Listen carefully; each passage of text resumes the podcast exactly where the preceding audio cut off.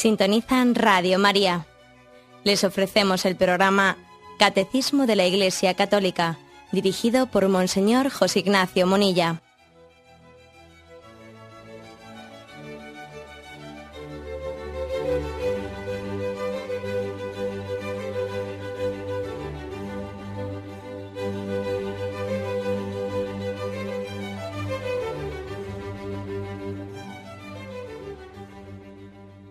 Cordial saludo a todos los oyentes de Radio María. Un día más, con la gracia del Señor, proseguimos el comentario del Catecismo de nuestra Madre la Iglesia. Estamos dedicando ya unos cuantos programas a la explicación del sacramento de la unción de los enfermos. Y hoy, a partir del punto 1514, entramos en un apartado que tiene como título ¿Quién recibe y quién administra este sacramento. Como veis, pues unas cosas muy prácticas que también se nos refieren en estos tres puntos del catecismo. En caso de grave enfermedad 1514, dice así, la unción de los enfermos no es un sacramento solo para aquellos que estén a punto de morir. Por eso se considera tiempo oportuno para recibirlo cuando empieza a estar en peligro de muerte por enfermedad o vejez. Bueno, en caso de grave enfermedad, dice aquí. Por lo tanto, no es, es verdad que también podemos pedir eh, lícitamente la salud al Señor, pues de, nuestra, de otro tipo de enfermedades que no podemos calificar graves, ¿no? pero por otros conductos distintos que no sea a través del sacramento de la unción de los enfermos.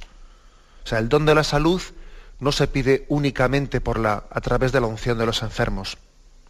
Es un sacramento para pedir la salud, decíamos, ¿no? Bien, pero hay otras formas, también otros conductos para pedir la salud, el don de la salud. Y no es proporcionado, no es proporcionado el hecho de que se recurra al sacramento de la unción de los enfermos pues para pedir la salud por enfermedades que podíamos calificar de no graves.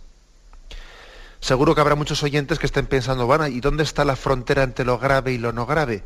Pues es verdad. Es verdad que esa frontera pues no está, no está así, digamos, claramente eh, trazada.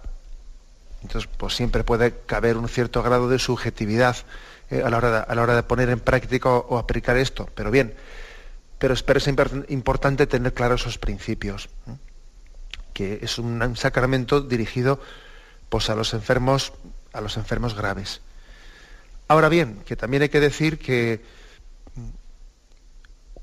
la Iglesia ha hecho un esfuerzo grande para que, aunque es cierto, ¿no? Eh, es cierto que es un sacramento dirigido a los enfermos graves, y ahora hablaremos un poco más de ello, la, Iglesia ha hecho un gran esfuerzo pues para rescatar, para rescatar eh, eh, lo que es un poco la mentalidad en la que el sacramento de la unción de enfermos está casi, casi, casi ya unida a los ritos funerarios.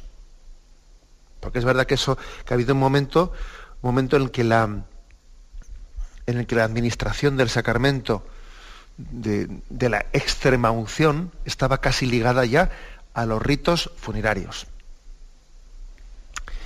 Por cierto, abro un paréntesis, un, pequeño comentario.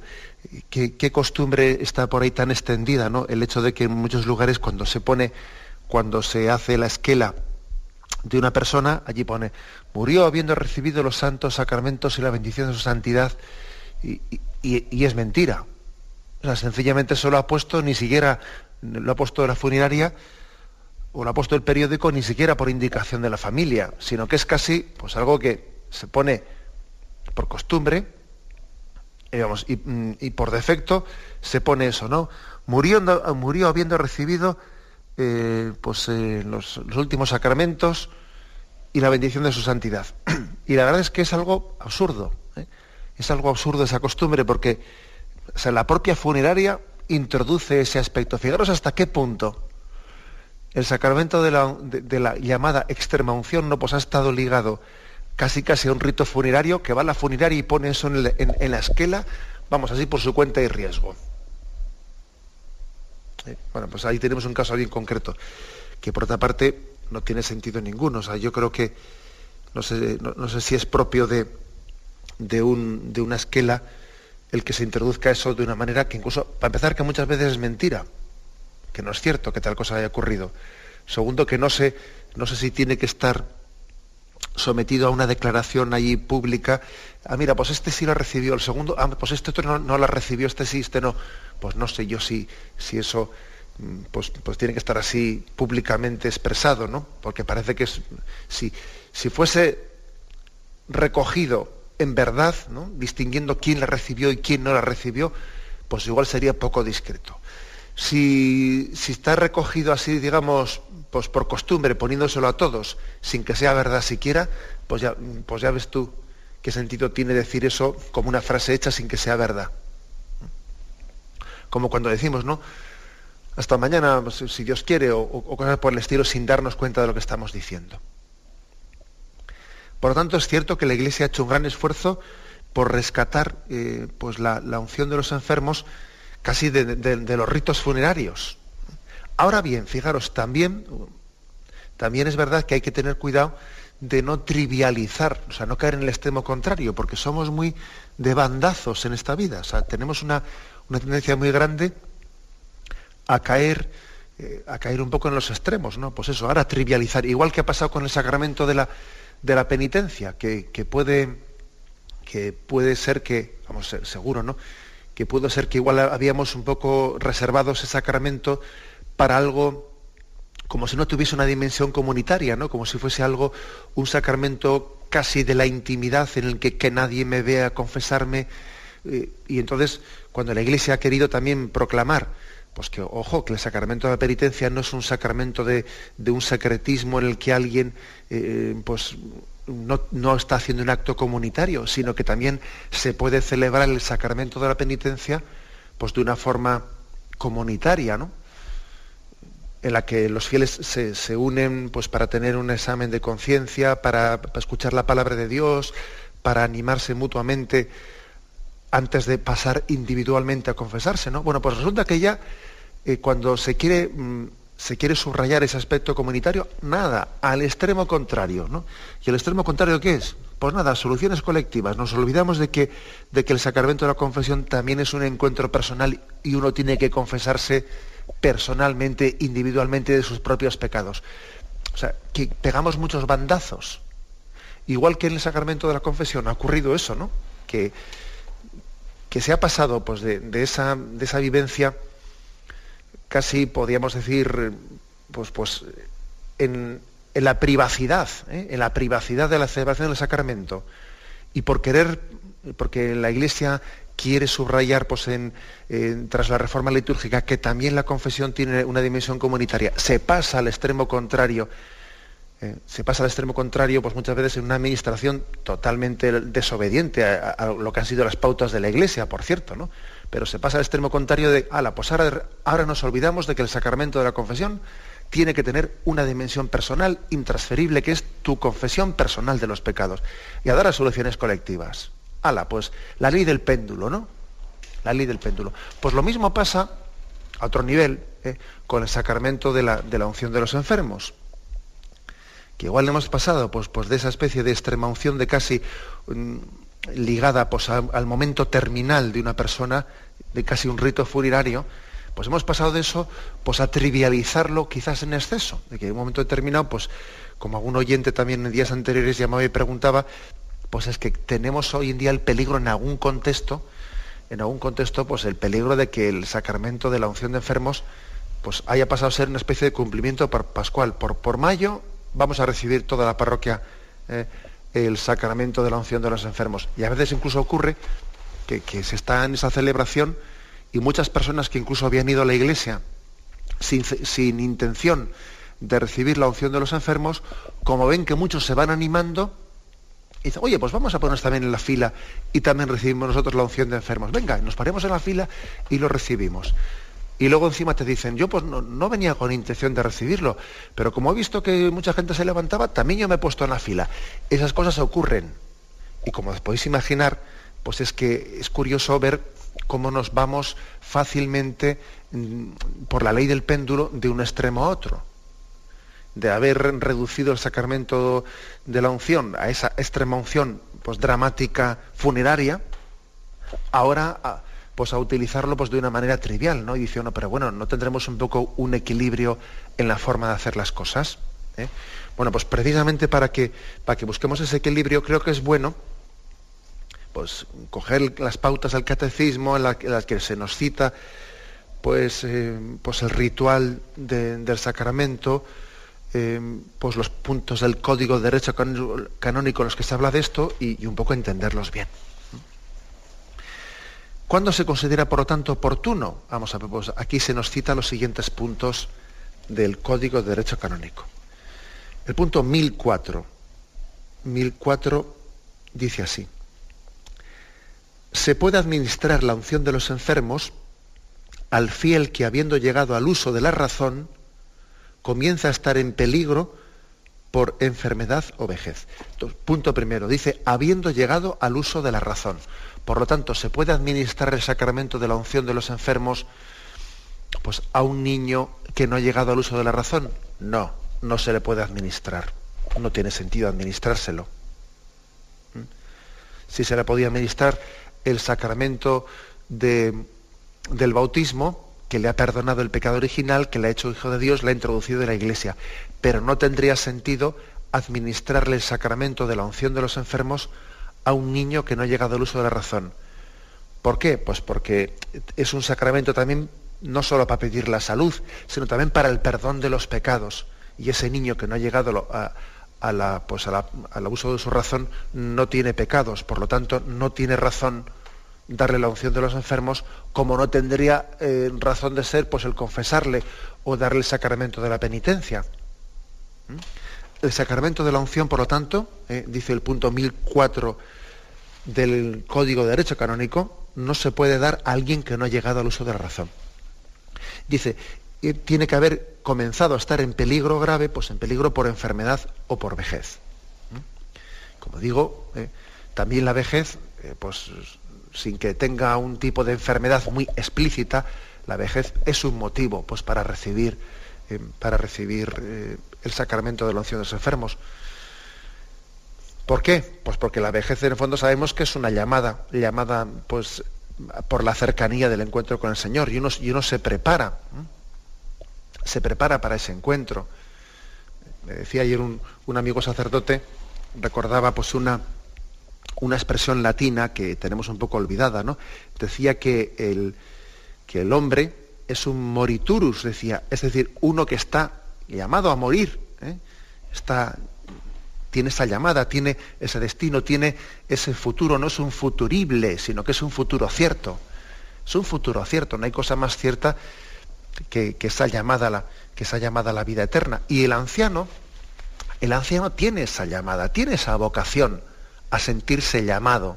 Por lo tanto, la ancianidad sí es una ocasión para recibir la unción de los enfermos. Lo mismo una, lo mismo una, pues un momento de eh, especial, eh, pues podríamos decir una enfermedad especialmente grave, o la proximidad de una operación, etc. Esto es un poco, por lo tanto, el contexto en el que, en el que se puede administrar el sacramento. Añade otro punto dice 1005, en la duda sobre si el enfermo ha alcanzado el uso de razón, sufre una enfermedad grave o ha fallecido, administres este sacramento. Vamos a ver. ¿eh? Una pregunta, por lo tanto, importante. ¿Se puede administrar el sacramento de la unción de los enfermos a alguien que ya ha fallecido? La respuesta es no, porque es un sacramento de vivos, no de muertos. Si alguien ya ha fallecido, no se puede ni se debe administrar el sacramento de la unción de los enfermos. ¿Mm? Otra cosa distinta es que haya una cierta duda, una cierta duda de si ha fallecido o no, porque ya sabemos que a veces también, eh, pues, cuando una persona está en coma, etcétera, pues uno, no tiene cierta certeza, no puede tener certeza de si ha fallecido o no. Incluso también ya sabemos que, que existe ciertas discusiones sobre pues la, diferencia entre muerte clínica y muerte y muerte real, o, sea, lo que podía ser, con, qué, con qué síntomas se, eh, médicamente ¿no? se, certifica la muerte de una persona y si eso coincide al 100%, si eso coincide con el momento en que el alma se separa del cuerpo. Bueno, esas cosas no, no están totalmente pues, resueltas, ¿eh? no están resueltas. Entonces, en caso de duda de si una persona ha fallecido o no, ¿se le puede administrar el sacramento de la unción de, los enfermos? Sí. En caso de duda sí se le puede administrar. Y se le aplica la unción de los enfermos, se le administra lo que se dice subcondicione, bajo condición. ¿Qué quiere decir eso? Bajo condición de que esté vivo. Si no está vivo, pues entonces el sacramento pues no es válidamente, no ha sido, no ha tenido efecto, no ha sido válidamente administrado. Si estuviese vivo, entonces sí, ese sacramento ha sido administrado. Eh, eso se llama mm, realizarlo subcondiciones. Lo mismo también esto de subcondiciones, pues por ejemplo, cuando una persona existe la duda de si fue o no fue bautizada. Y a veces se arman esos líos. Es que igual no lo registraron en el libro, pues yo creo que sí le bautizaron, pero tal y cual. Entonces, ¿qué se hace ante la duda? Se le bautiza subcondicione. ¿Qué quiere decir? Si ya estaba bautizado, pues el segundo bautismo, como os imagináis, no tiene efecto. No tiene efecto. Porque uno no se puede rebautizar. No. Ahora, si no estuvo bautizado, ese bautismo subcondicione, entonces mm, pues, mm, es su primer bautismo y punto. A eso se llama la administración de un sacramento subcondicione, bajo una condición. Y en este caso la Iglesia administra la, unción de los enfermos subcondicione cuando, sin estar seguro de que esa persona, ¿eh?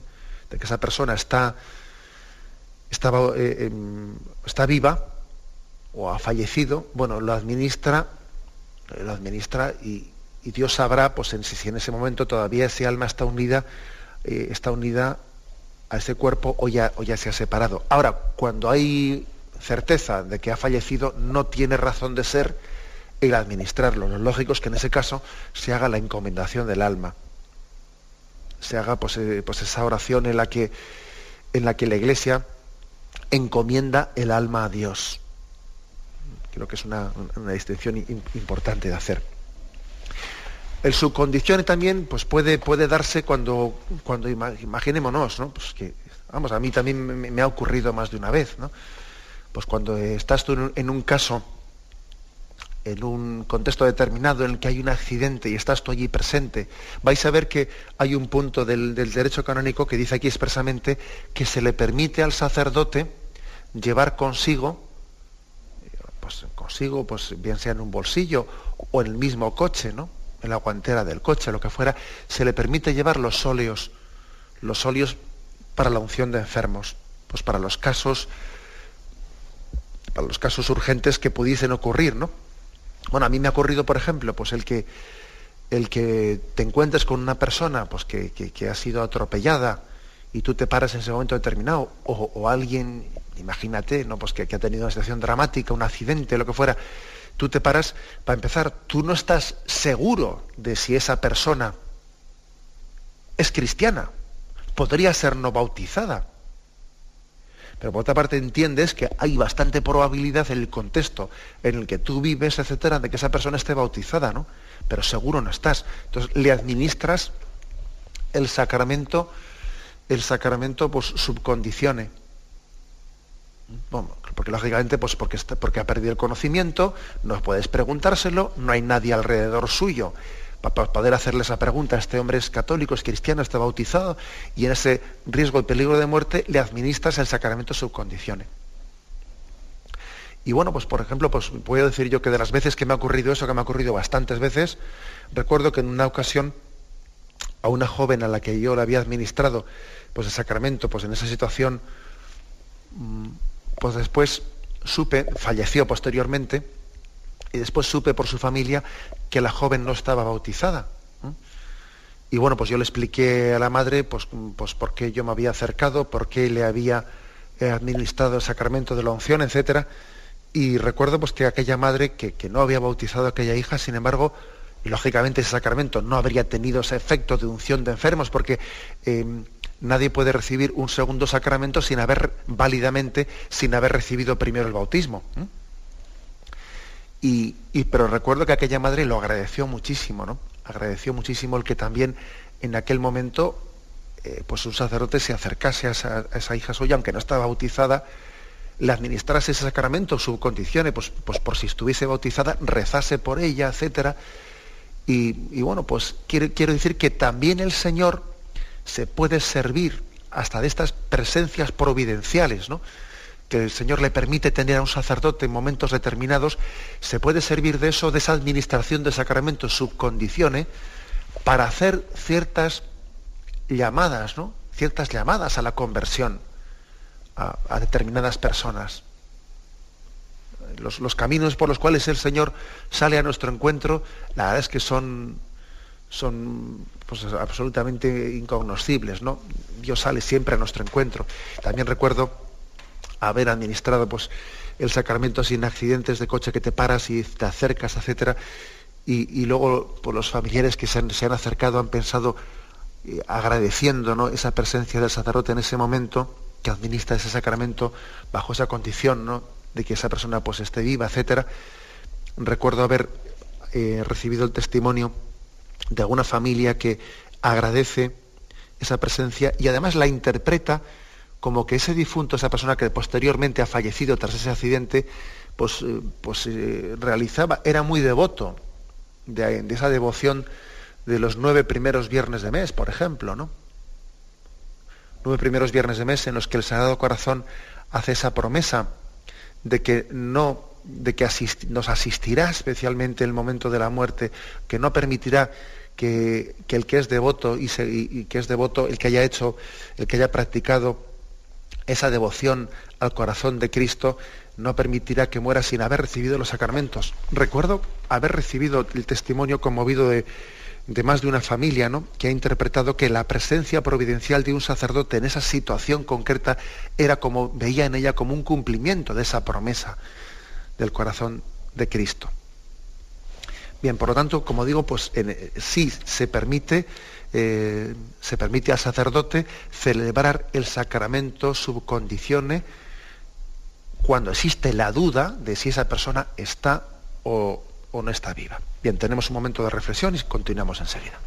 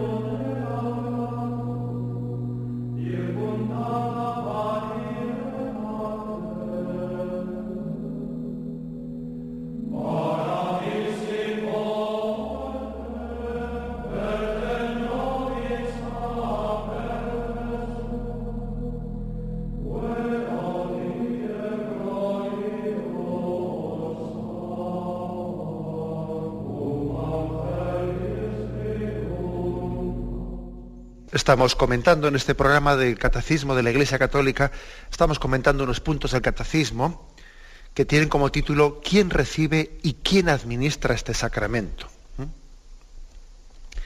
Hemos leído algunos puntos del Código de Derecho Canónico a los cuales se refiere, se está refiriendo este punto del Catecismo. Dice, la duda sobre si el enfermo ha alcanzado el uso de razón, sufre una enfermedad grave o ha fallecido, ya administras este sacramento. Por ejemplo, dice, yo tengo duda de si, de si esta enfermedad pues podía ser considerada grave o no grave. Bueno, pues, pues eh, ante la duda puede administrarse. Puede administrarse. Siempre la Iglesia, eh, por ejemplo, también creo que aquí hay que distinguir pues, entre las personas que tienden a ser demasiado aprensivas, con una cierta tendencia hipocondríaca, ¿no?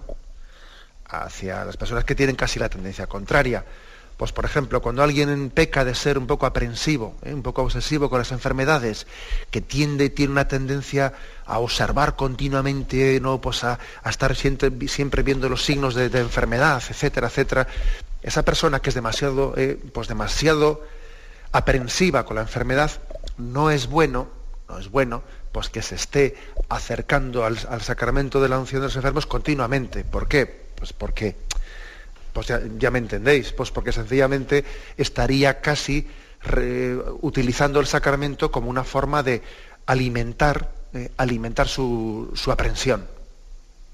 ¿Mm? Hasta habría que decirlo, oye, un poquito menos, ¿eh? un poquito menos, y, esa ansiedad y esa obsesión que tienes, pues lógicamente hay que, hay que controlarla de otra forma, no alimentarla con, venga, voy a recibir yo aquí el sacramento de la unción continuamente porque hoy me duele aquí, mañana me duele aquí, al día siguiente no sé qué. Ahora, sin embargo, a la persona al que, al, que justamente peca de lo contrario, que también los hay, ¿eh? también los hay, pues hay que decirle, oye, date cuenta que esta enfermedad es grave, tómatela en serio, tómatela en serio porque es una llamada del Señor, te puedes quedar perfectamente en la mesa de operaciones, que ya te ha dicho el médico que eso tiene un riesgo, tómatelo en serio porque puede ser un momento de gracia en tu vida, una llamada del Señor, acércate a recibir la unción de enfermos y prepárate para ello. Sea que también hay que ver cada persona cómo es, ¿no? Y al que peca de aprensivo, pues hay que decirle, bueno, eh, no esté siempre, hay que, hay que ayudarle a que no esté siempre autoobservándose, etcétera, y dale a que te pego dando vuelta a las cosas porque es que no descansa el hombre. Y encima se acerca al sacramento pues de una manera pues poco discernida, casi llevado por su impulso poco obsesivo. Y al otro, sin embargo, pues hay que, hay que animarle a que lo haga. ¿Eh? Hay que animarle a que lo haga.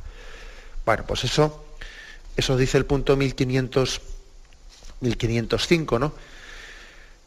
El punto 1507, que también aquí hace referencia a él, este punto del catecismo, dice, no se dé, no se dé la unción de los enfermos a quienes persisten obstinadamente en un pecado grave manifiesto.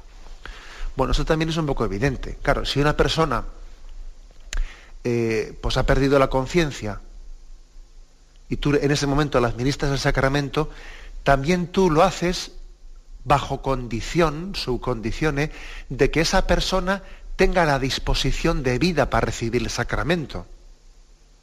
Claro, si tú estás administrando el sacramento a una persona que ha perdido la conciencia, etcétera, tú no sabes si esa persona tiene el arrepentimiento y tiene la debida disposición para recibir este sacramento que es del perdón de los pecados. Por lo tanto, también lo, lo administras bajo condición, Dios sabrá si esa persona puede recibir ese sacramento válidamente porque esté arrepentida en su foro interno, ¿no? Bueno. Ahora, imagínate que una persona expresamente no esté arrepentida. Es más, que es que está consciente, no ha perdido la conciencia, y él dice que no está arrepentido, pues obstinadamente, pues de su odio, o de su tal, o de su cual. ¿eh? bueno, pues a esa persona no debe de administrársele el sacramento de la unción de enfermos, pues porque sería tanto como jugar con los sacramentos.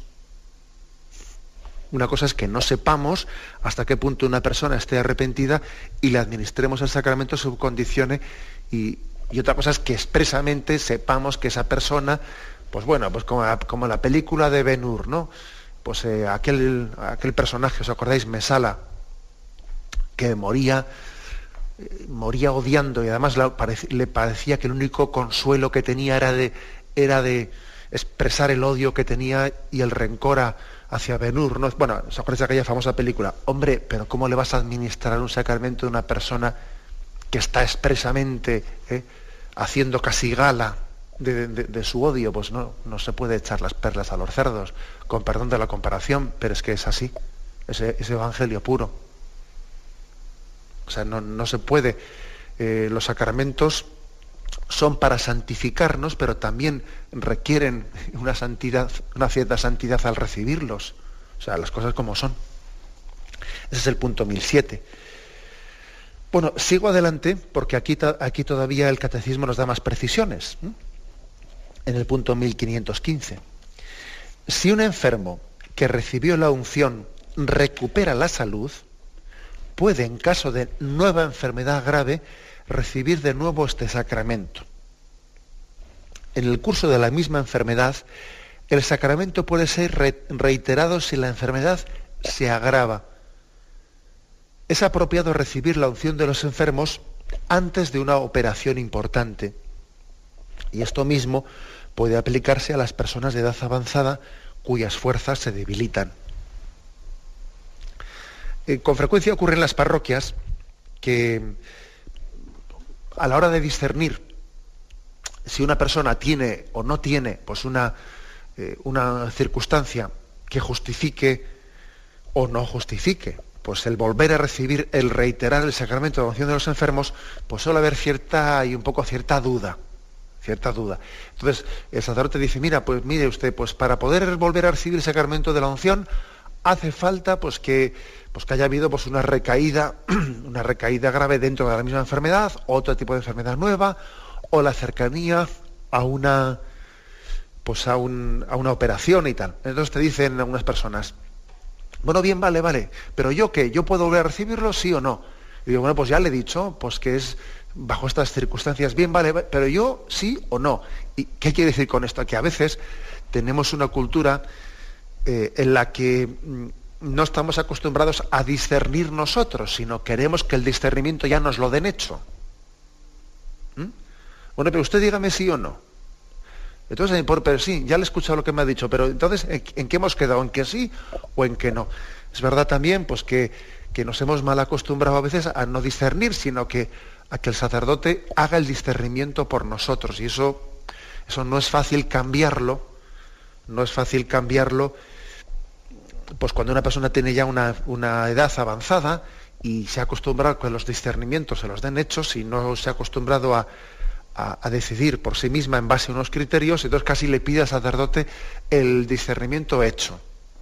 Y entonces a veces, pues los sacerdotes en las parroquias, ¿qué es lo que hacen? Pues para intentar evitar el peligro de una trivialización en la celebración comunitaria de la unción de los enfermos, allá por, por Pascua, cuando se hace eh, el sexto domingo de Pascua, se suele celebrar el Día del Enfermo, entonces a veces los sacerdotes recurren recurren a ciertas soluciones como decir, bueno, no vamos a dar todos los años el sacramento de la unción para que esto no se convierta en una especie de cumplimiento pascual.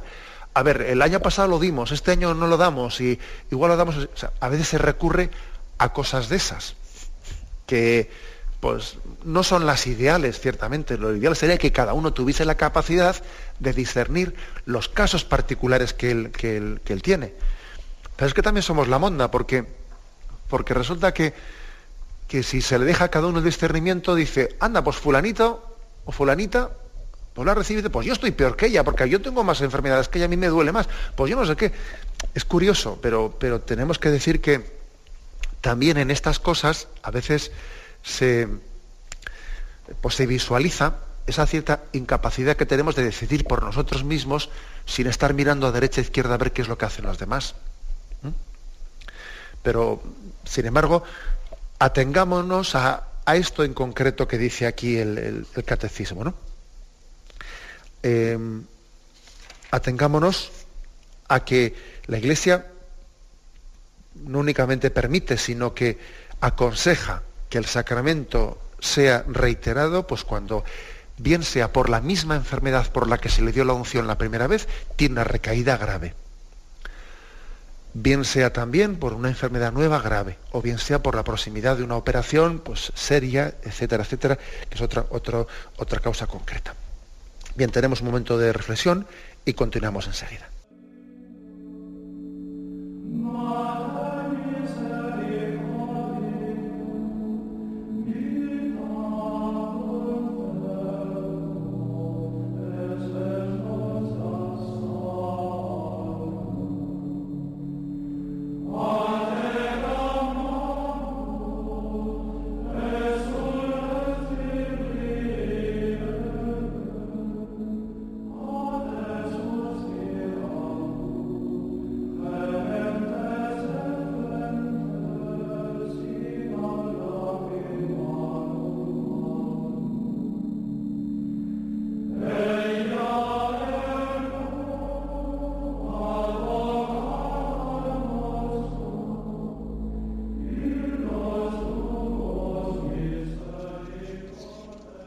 Continuamos leyendo el punto 1516, dentro del apartado quién recibe y quién administra este sacramento.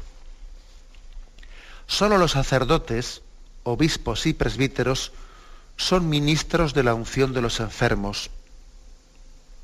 Es deber de los pastores instruir a los fieles sobre los beneficios de este sacramento. Los fieles deben animar a los enfermos a llamar al sacerdote para recibir este sacramento y que los enfermos se preparen para recibirlo en buenas disposiciones, con la ayuda de su pastor y de la comunidad eclesial, a la cual se invita a acompañar muy especialmente a los enfermos con sus oraciones y sus atenciones fraternas. Bueno, aquí hay muchas cosas interesantes ¿eh? en esto que hemos leído. Lo primero, eh, la afirmación más de tipo dogmático, que solamente los sacerdotes, obispos y presbíteros, son administradores de la unción de los enfermos. Por ejemplo, los, diáconos, los diáconos no pueden administrarlo. Los diáconos pueden celebrar algunos sacramentos, como eh, en concreto el bautismo y el matrimonio. Pero los diáconos no pueden celebrar la Eucaristía, no pueden administrar el sacramento de la penitencia, tampoco pueden administrar el sacramento de la, de la unción de los enfermos.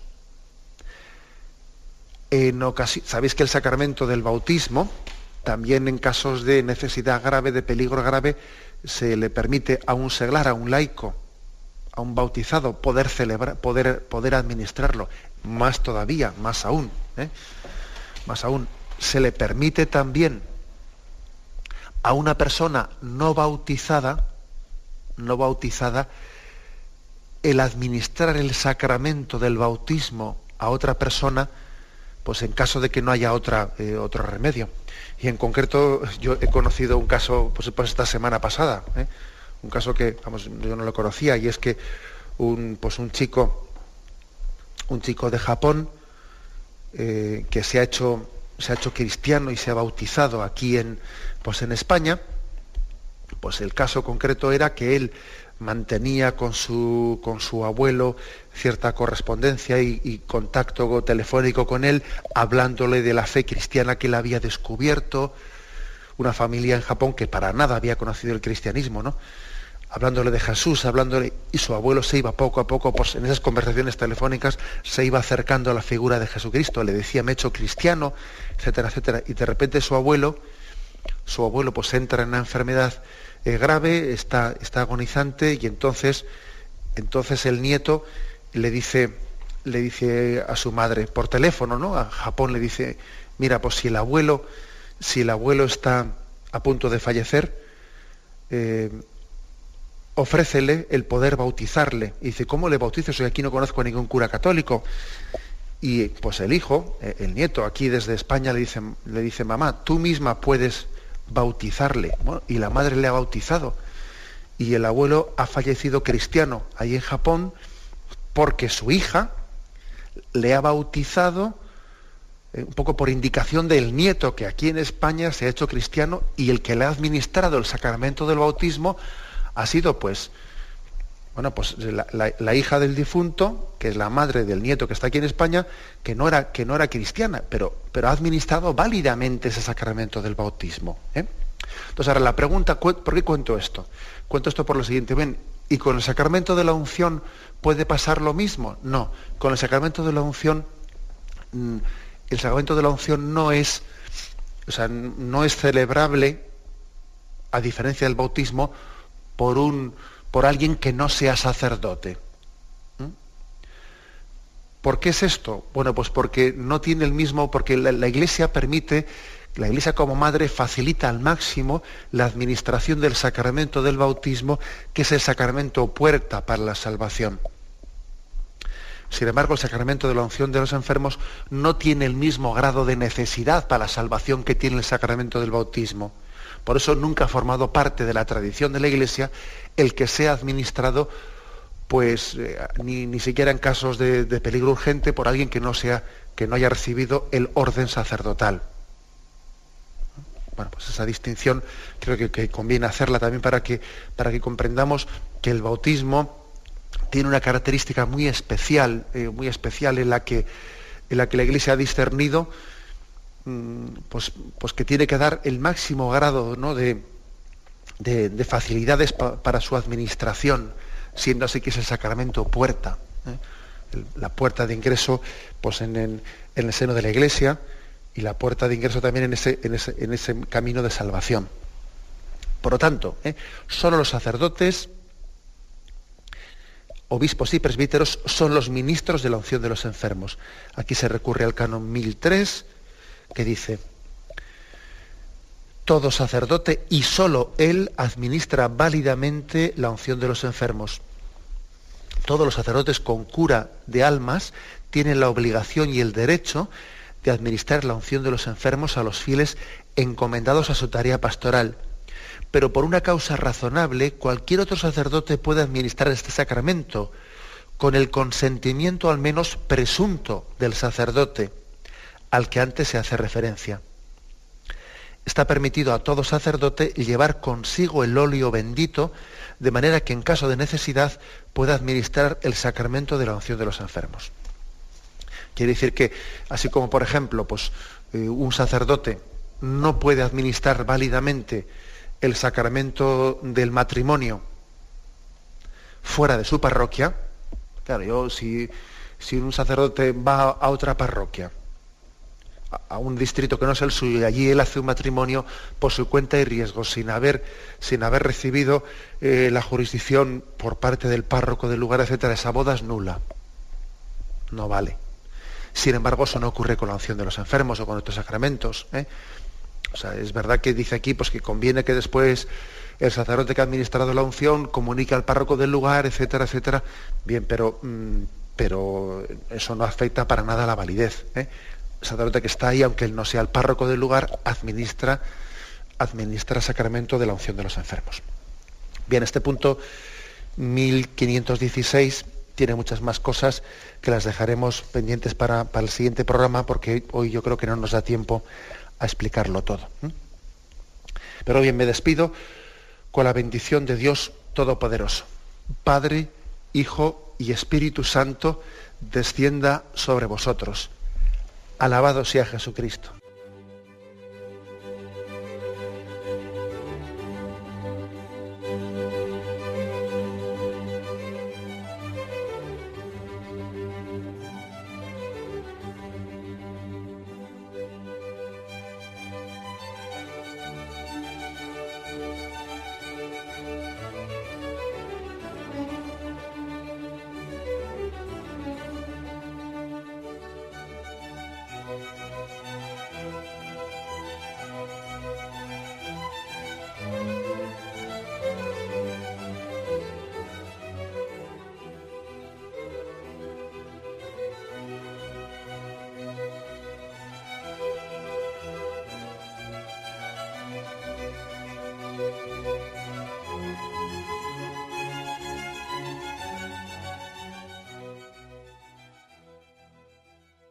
Les hemos ofrecido el programa Catecismo de la Iglesia Católica, dirigido por Monseñor José Ignacio Monilla.